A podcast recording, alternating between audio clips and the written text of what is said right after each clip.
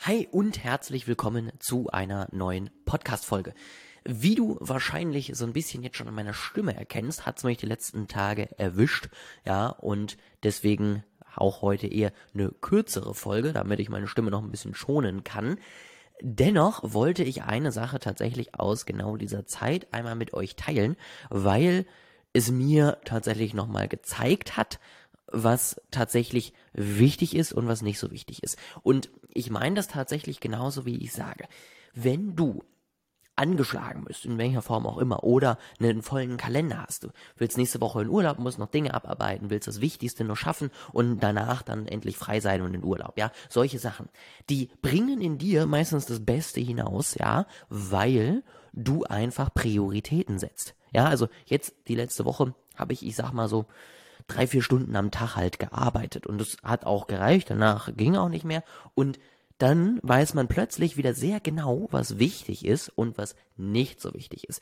Und das solltest du dir eigentlich auch immer mal überlegen, wenn du tatsächlich nicht irgendwie Probleme hast oder nicht irgendwie krank bist, sondern wenn du einfach sagst, ich überlege mal wieder, was von den Dingen, die ich jeden Tag tue, sind eigentlich sinnvoll und welche nicht. Und vor allen Dingen, viel wichtiger, welche Dinge sollte ich, weil sie so wichtig sind, im ersten Schritt machen und welche Dinge sind vielleicht auch später immer noch möglich.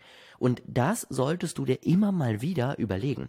Das heißt, du nimmst ähm, deine To-Do-Liste, ja, also ich mache das so für alle, die jetzt Videos sehen. Ich habe für jeden Tag hier meine To-Dos, was ich wann wie wo machen möchte. Ähm, sind immer so, keine Ahnung, vier bis sechs Stück, die am Tag so anstehen, Punkte, die ich abarbeiten muss, möchte.